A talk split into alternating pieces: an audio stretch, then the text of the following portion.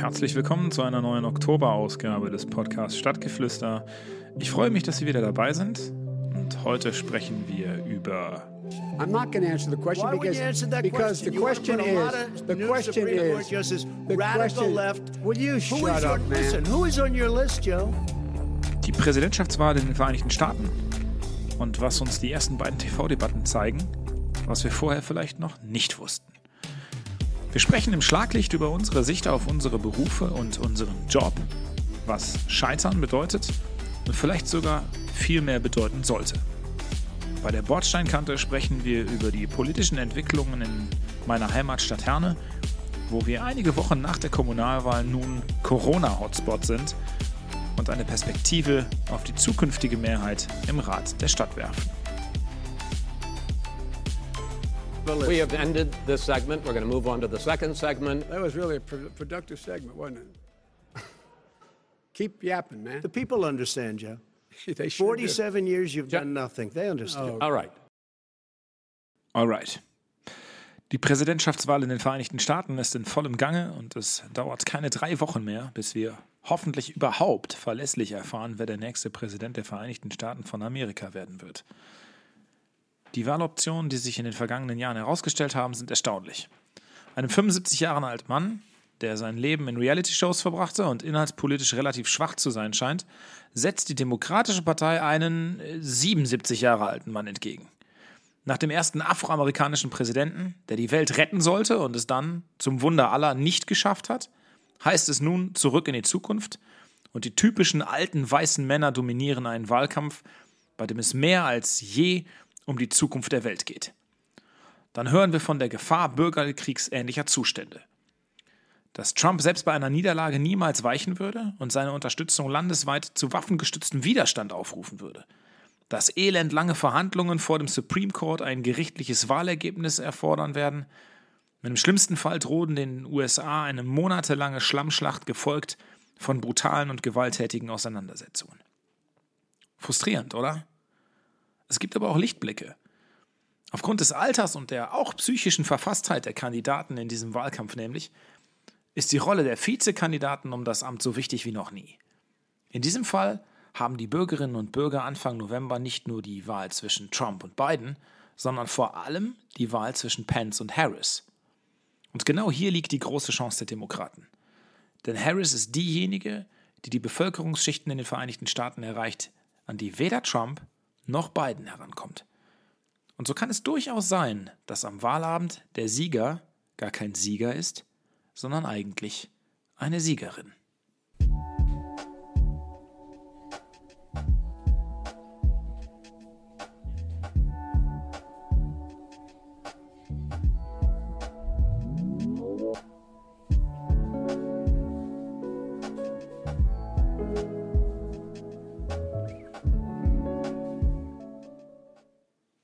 Erinnern Sie sich noch?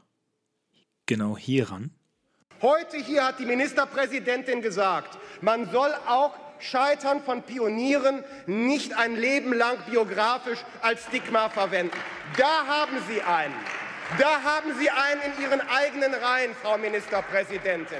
Da haben Sie einen, der nicht zuhört, was Sie machen. Das ist Ihr Kollege. Das ist einer der Gründe, warum heute die Menschen lieber in den öffentlichen Dienst, da haben Sie ja auch gearbeitet, gehen, statt sich zu gründen. Weil man nämlich, wenn man Erfolg hat, in das Visier der sozialdemokratischen Umverteiler gerät.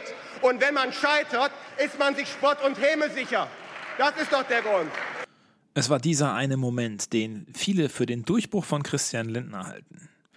Christian Lindner eskaliert im Landtag von Nordrhein-Westfalen, weil er die Haltung einiger Parlamentskollegen zum Scheitern nicht ertragen kann. Sein Weg endet einige Monate später vorerst im Deutschen Bundestag als Partei- und als Fraktionsvorsitzender. Kann man über Lindner, seine politischen Ansichten und auch seine äh, Art, die Partei der Liberalen zu führen, streiten, müssen wir uns um die Sache streiten. Wir diskutieren über eine neue Gründerkultur. Wenn man sich aber traut, Fehler zu machen und auch einmal zu scheitern, rümpfen viele schon die Nase. Und wenn wir im Lebenslauf eines anderen ein abgebrochenes Studium sehen, legen wir die Bewerbung gerne spontan ad acta. Wie gehen wir in unserer Gesellschaft damit um, wenn es mal nicht so läuft? Darüber spreche ich heute mit meinem Gast. Falk Frasser ist Fotograf und erfolgreicher Podcaster. Er hat den Podcast Fotografie tut gut, den Mindclass Podcast mit Steffen Böttcher und noch einige andere Projekte. Das war aber nicht immer so. Auf dem Weg zum Glück hat Falk immer neue Abzweigungen genommen und sagt selbst von sich, dass er gar nicht weiß, ob er überhaupt einmal ankommen wird. Hallo Falk, ich grüße dich. Schönen guten Morgen, lieber Timon. Falk, ich erwische dich bei einer Tasse Kaffee, ich erwische dich beim Frühstück oder schon beim Mittagessen? Äh, ich habe gefrühstückt, die Tasse Kaffee ist jetzt die zweite und ich komme gerade von einer großen Hunderunde nach Hause wieder. Sehr schön. Bin entspannt. Sehr schön. Falk, wir sprechen heute über das Scheitern. Und das Scheitern als Begriff ist ja grundsätzlich erstmal schon mal negativ konnotiert. Mhm. Würdest du Scheitern auch grundsätzlich erstmal als etwas Negatives sehen? Nee, auf keinen Fall. Besonders dann nicht, wenn man damit umgegangen, also wenn man damit gelernt hat, umzugehen. Scheitern ist eine Chance. Mhm. Ich habe gerade schon, schon angekündigt, dass du jemand bist, der häufig im Leben Entscheidungen getroffen hat, ähm, mit denen sich andere wahrscheinlich schwer getan hätten. Erzähl mal ein bisschen was über dich. Wo kommst du eigentlich her? Was hast du für erste Entscheidungen in deinem Leben getroffen, die ausschlaggebend dafür waren, wie du dich vielleicht beruflich orientieren wolltest? Ich fange mal mit der ersten Wegesänderung an, weil von Haus aus sollte ich eigentlich hier bei uns in der Kommunalverwaltung in Ratingen landen. Das war die Idee meines Vaters, der war Kommunalpolitiker hier. Und ich habe mir gedacht, nee, äh, ich, also alles cool und ich kenne sie jetzt alle und alle sprechen mich immer an, als du bist doch der Sohn vom Gustav und so. Und ich habe diesem Wunsch schon nicht entsprochen und habe gesagt, ich möchte ins Sozialwesen und ähm, habe dann nach so ersten Erfahrungen in der Flüchtlingshilfe, in der Kinder- und Jugendarbeit, habe ich für mich festgestellt, nee, also ich muss für mich in diesem Zeitpunkt auf jeden Fall in die soziale oder gesundheitliche Richtung und habe mich dann dahin orientiert. Und das war der erste Move, der schon mm, für wenig Begeisterung gesorgt hat, wo ich meinem Vater im Besonderen, also da habe ich ihm viel abverlangt mit dieser Idee, weil er ein Leben lang sich sicher war, wohin ich möchte. Und mhm. ja, dann saß ich nachher in der Kinderkrankenpflege das war auch nicht so ein richtig männlicher Beruf in seinen Augen. Ich hatte einen etwas in die Jahre gekommenen Vater, einen sehr lieben Menschen, der aber einfach lange gelernt hat, was man so macht und was man nicht macht. Und das habe ich halt zu dem Zeitpunkt das 19. oder 20. Jahr schon erlebt, diese, dieses Regelwerk von das macht man und das macht man nicht. Beinhaltet das auch, beinhaltet es auch, du lernst einmal einen Beruf und den machst du dann bitte dein ganzes Leben. Absolut, mhm. absolut. Das war so ein Wert. Und ich habe intuitiv gesagt, das ist halt jetzt nicht so meins und ich fühle mich jetzt danach den Menschen aus Situationen herauszuhelfen. Ich hatte das in der Flüchtlingsarbeit gemerkt, ich hatte das in der Jugendarbeit gemerkt, wenn ich irgendwen ganz liebevoll am Kragen packen kann und den aus irgendeinem Mist herausziehen kann, dann hat, war das für mich was Besonderes. Das war für mich was ganz, ganz Schönes und so habe ich mich dann über die Kinderkrankenpflege und den Rettungsdienst, also über die Notfallrettung, immer tiefer in dieses Gesundheitswesen rein weitergebildet. Mhm. Ja, du bist dann Rettungsassistent geworden? Genau. Genau, das ist heute heißt das Notfallsanitäter. Das ja. war damals so die, die Königsausbildung im kommunalen Rettungsdienst. Ja. Erzähl mal, wie muss ich mir das vorstellen? Das heißt, du hast auf dem Rettungswagen gesessen und warst wirklich an den Orten, wo es ja um Leben und Tod ging? Ja, schon. Also der, der boah, jetzt hätte ich mir mal die Berufsdefinition raussuchen können. Ne? Vorbereitung ist alles. Warte mal, vielleicht kriege ich sie noch zusammen. Das ist jetzt ein paar Jahre her, aber es geht darum, Vitalparameter zu überwachen zu erhalten oder gegebenenfalls wiederherzustellen und größere psychische und körperliche Schäden zu vermeiden oder so ist die per Definition der alten Tage. Und du fährst halt raus, wenn Lebensgefahr, starke Schmerzen oder bleibende Schäden zu vermuten sind. Die Definition klingt sehr technisch. Ich kann mir vorstellen, dass das sehr viel mit einem macht, auch im Kopf und im Bewusstsein sehr viel passiert in, auf einer technischen Ebene in dem Bereich, weil die Leute sich schützen. Ich bin immer schon viel zu weich gewesen dafür. Ich habe das unfassbar gerne gemacht aber ich habe nicht selten nach den Einsätzen mit einer Träne dann hinten im Raum gesessen oder auch auf dem Weg vom Krankenhaus auf die Wache oder so. Mhm. Habe ich schon, also ich hatte niemals diese Mauer, die manche Menschen sich wünschen zwischen Privatleben und Beruf. Das ist mir nicht möglich. Also hattest du einen, einen Moment, einen Auslöser, wo du gesagt hast, ich stelle fest, ich kann das nicht oder ich kann das nicht mehr? Ja, vor wenigen Jahren habe ich inzwischen dann im Krankenhaus gearbeitet, innerklinisch, hatte so ein kleines Team von Sunnis, was ich geleitet habe, war aber immer noch selber am Patienten und hatte immer mehr und mehr mit sehr jungen Frauen zu tun, unter 30, deutlich unter 30, die final an einer Krebserkrankung am Ende dann auch erst gestorben sind. Also ich habe die kennengelernt, war irgendwann im Namen, habe sie mit deinem Namen begrüßt, habe ihre Krankheitsverläufe mitbekommen, aber auch ihre Sorgen und Ängste. Und lass mich überlegen, 2000 17 mhm, saß ich dann auf den Dünen äh, von Texel äh, tatsächlich mit Tränen in den Augen und habe gesagt, ich gehe da einfach nie wieder hin. Ich kann sie nicht mehr sterben sehen. Das ist jetzt, das Maß ist voll und habe dann auch gemerkt, dass ich mir von dieser Form des Leides einfach zu viel zugemutet habe und habe dann aber auch gesagt, okay, hier ist jetzt Schluss, ich muss was verändern.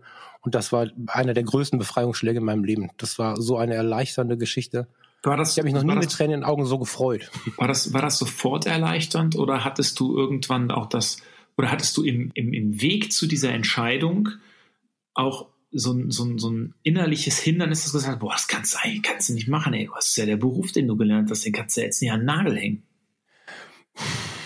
Was sollen die Leute denken? Ja, ja, ja. Weißt du, also, was ich meine? Du, ich weiß voll, was du meinst. Ich glaube, es war bei mir immer schon relativ leise, weil ich habe irgendwann gemerkt, dass wenn du die Dinge tust, wo die Leute vielleicht was Schräges denken, du aber einen guten Grund dafür hast. Für dich, aber auch für andere und dann offen damit umgehst, dann gibt's gar nicht so viele Barrieren, wie man glaubt. Die Gespräche sind unglaublich positiv, wenn man einfach zu 100 Prozent dazu steht. Und ja, ich hatte diese Gedanken, die waren aber sehr leise. Mhm. Und als es dann aus mir herausgebrochen ist, dann habe ich in meiner eigenen Stimme, an dem eigenen Satz gemerkt, okay, das ist jetzt eine Entscheidung. Ich weiß aber, dass viele Menschen sich damit viel, viel schwerer tun. Und das ist einer der Gründe, warum ich zum Beispiel diesen Podcast mache, dieses Fotografie tut gut, mhm. weil ich Leute zu unter anderem diesem Mut anstiften möchte, sich zu erlauben, ihr Leben zu führen und nicht das, was üblich ist. Weil wir haben davon halt nur eins, weißt du? Mhm.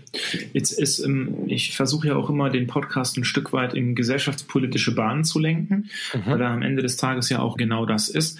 Was würdest du sagen, ähm, nach all den Erfahrungen, die du gemacht hast, persönlich, in welche Richtung müsste sich eigentlich unsere Gesellschaft verändern, um ein positives Bild des Scheiterns zu bekommen? Du hast ja eingangs gesagt, das ist eine Chance. Also ein Scheitern ja. ist eigentlich eine Chance, die eine neue ja. Chance, die sich ergibt.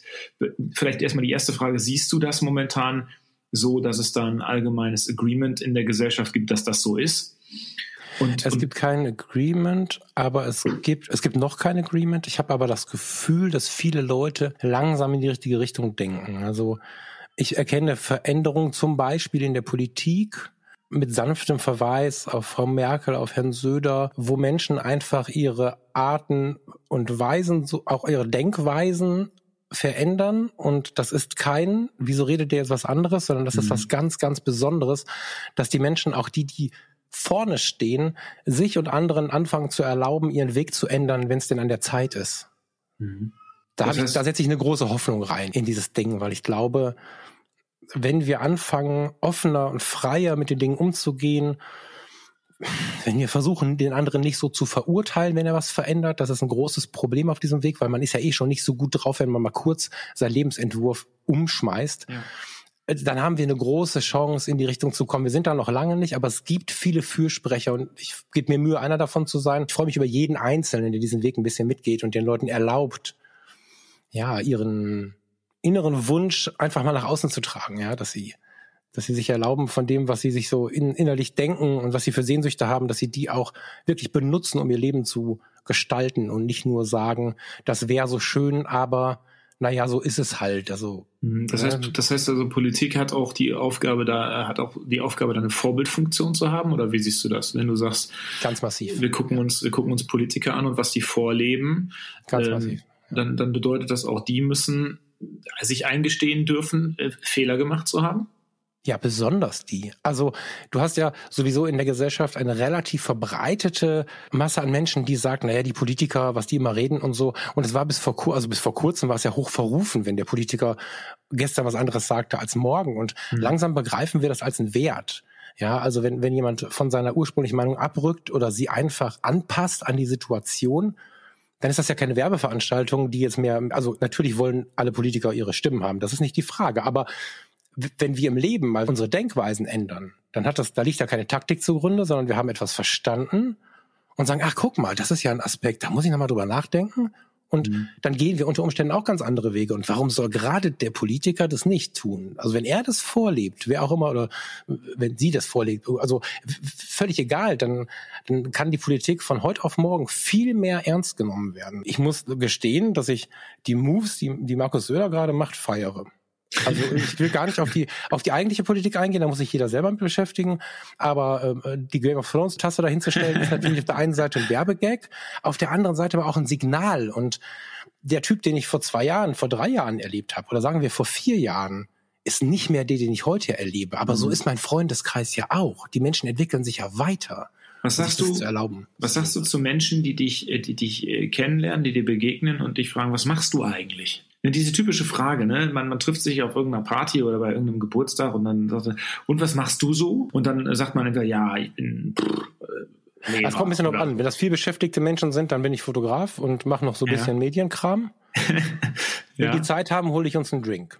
Aber, ah, okay. Ist halt schwierig. Ne? Also das ist, ich, weißt du, das ist vielleicht ein bisschen sehr plakativ jetzt mit einem Zitat zu kommen. Aber ich schätze diesen Satz sehr, dass äh, wenn du nicht mehr arbeiten gehen möchtest, dann such dir einen Beruf, der deinem Leben entspricht und, und der dir so viel Freude macht. Und das ist das, was ich seit vielen Jahren versuche. Und wo ich auch jetzt in Corona bitter daran festhalte, weil ich glaube, dass wir eine ganz andere Art der Arbeit und der Qualität abliefern können, in welchem Bereich auch immer, wenn wir aus uns heraus arbeiten. Und daraus mhm. ergeben sich aber etwas nebligere Strukturen, als wenn ich sage, ich bin Maler und Lackierer. Das ist, ja, da ergibt sich etwas anderes. Da kommt ein Podcast dazu. Plötzlich machst du vier Podcasts. Dann bekommen Anfragen, ob du vielleicht für andere Podcasts organisieren möchtest, ob du ihnen da reinhelfen möchtest. Ach, kannst du meinen vielleicht bearbeiten? Dann kommt eine Firma mit, also das, das ist halt eine Sache, da sind ganz viele Samen überall in der Erde und dann sprießt hier was raus und da was raus und spannenderweise machen diese Pflanzen, die da rauskommen, so unfassbar viel Spaß, weil sie aus der eigenen Arbeit halt äh, sprießen. So. Ist, das, ist das Ergebnis dann immer kreativ? Mm, oh, das wäre, nee.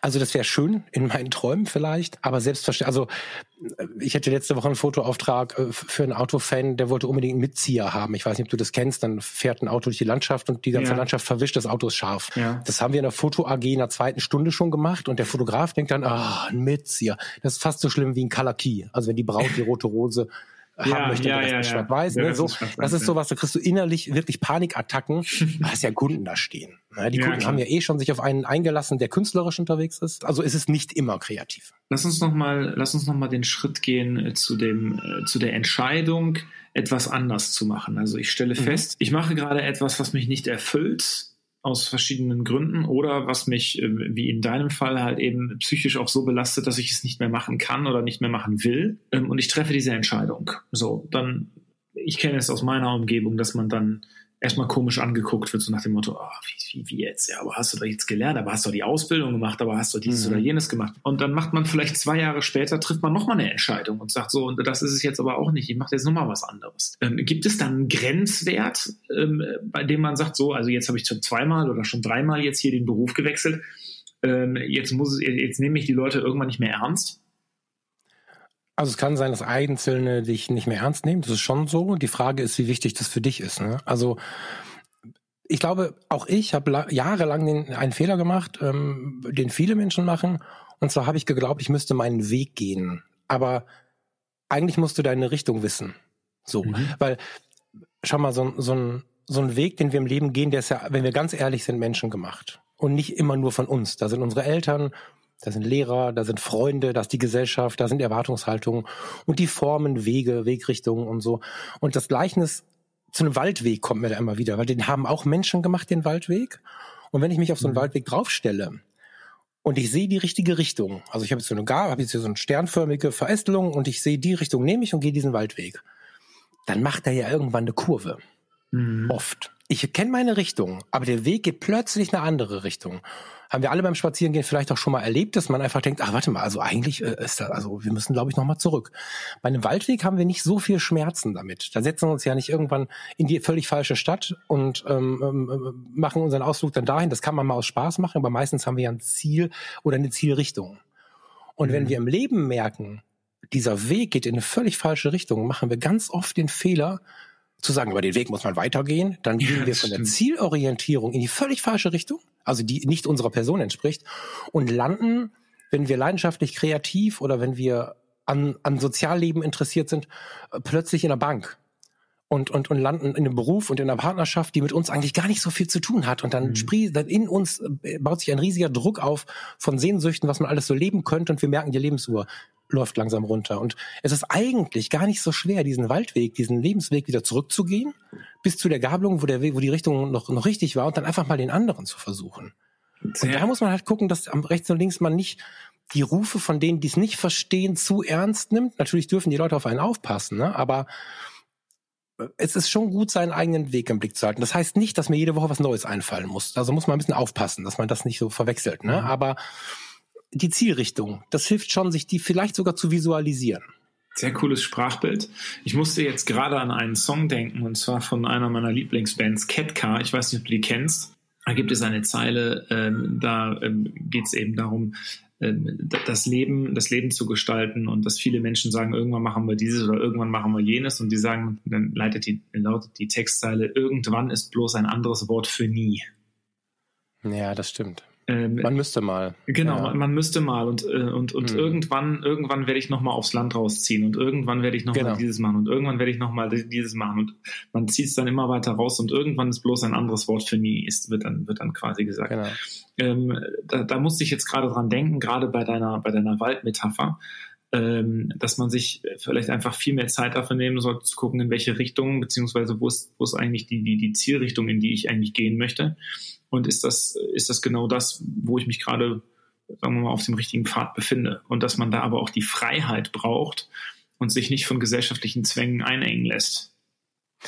Ja, die erste Frage ist genau, genau richtig. Ich habe gerade eine Gänsehaut von deinen Worten, weil das so zutreffend ist, ne? Weil äh, ganz kurz zu dem irgendwann, wenn wir das zu lange beobachten, dass es so ist und trotzdem, also wenn wir es verstanden haben, zu lange beobachten, dann rennen wir auch noch sehenden Auges auf das Ende unseres Lebens zu und haben mhm. das alles nicht gemacht.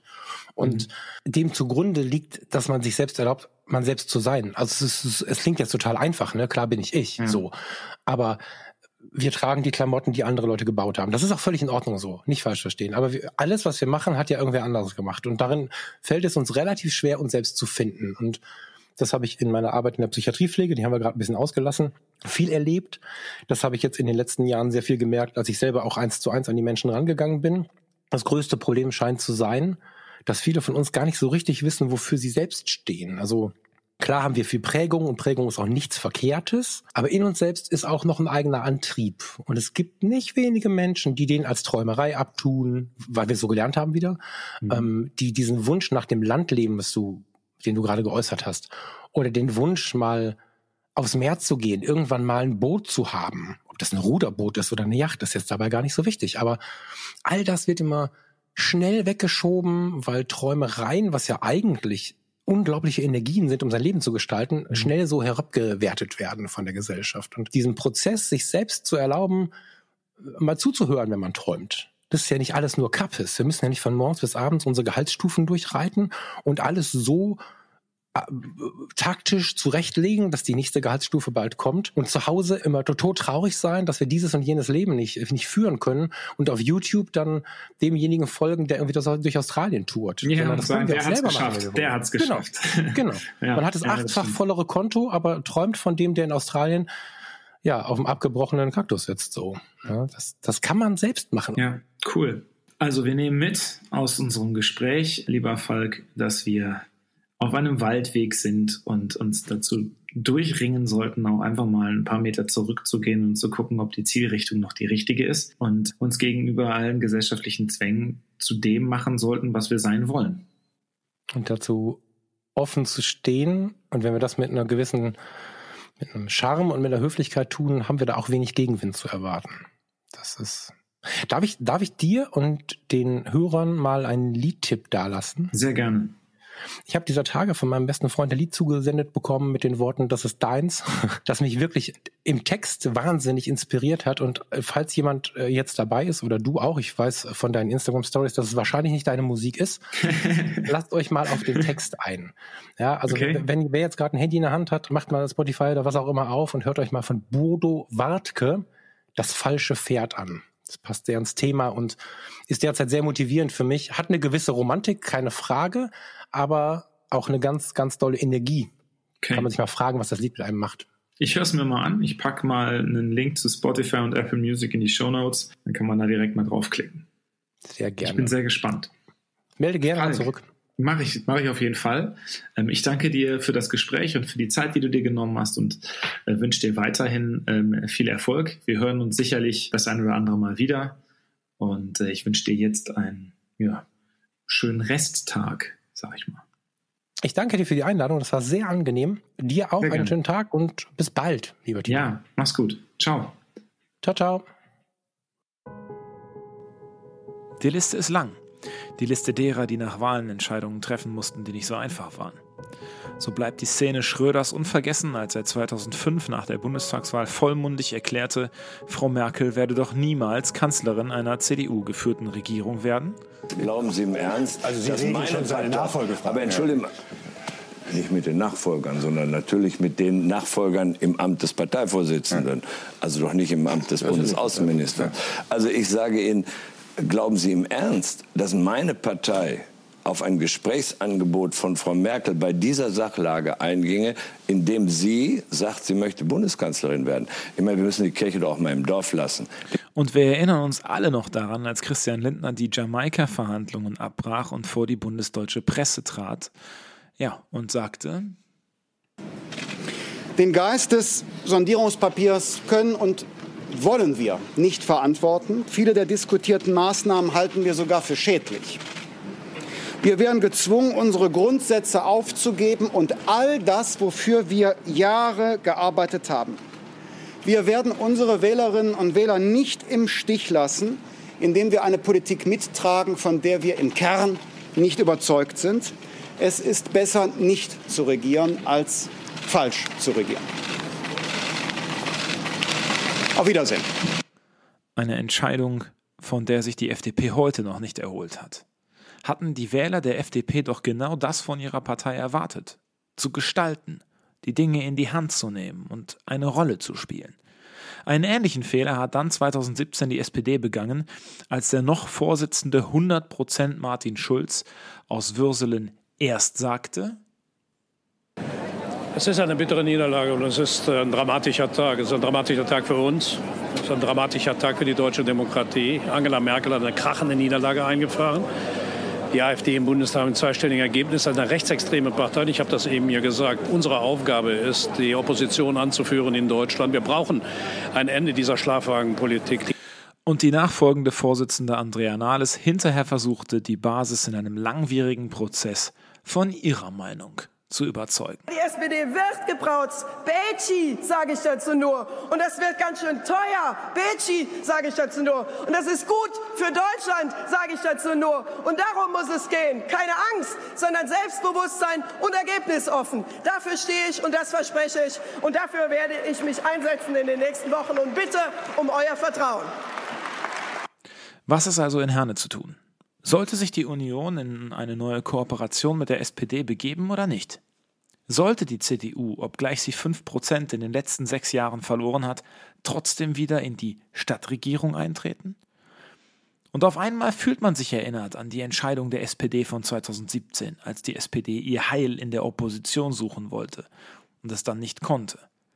Man fühlt sich erinnert an Herrn Lindner, der die Möglichkeit hatte, zu gestalten und dies nicht getan hat. Welche Lehre sollten wir daraus ziehen? Eine Partei schreibt ein Programm, um eigene Inhalte umzusetzen. Es geht darum, das, was man für wichtig und auch für richtig hält, in die Tat umzusetzen. Das können wir in Herne nach dieser Wahl auch und nach den Sondierungsverhandlungen erst recht. Es geht aber einer Partei auch immer darum, das eigene Profil zu schärfen, unterscheidbar zu sein. Gerade wenn man eine Wahl verloren hat. Es geht also darum, das eine zu tun, ohne das andere zu lassen. Eigene Ideen umzusetzen und damit das eigene Profil zu schärfen. Dafür braucht es ein Konzept. Und Aufgabe von Kommunalpolitikern ist es, solche Konzepte zu entwickeln und auch umzusetzen.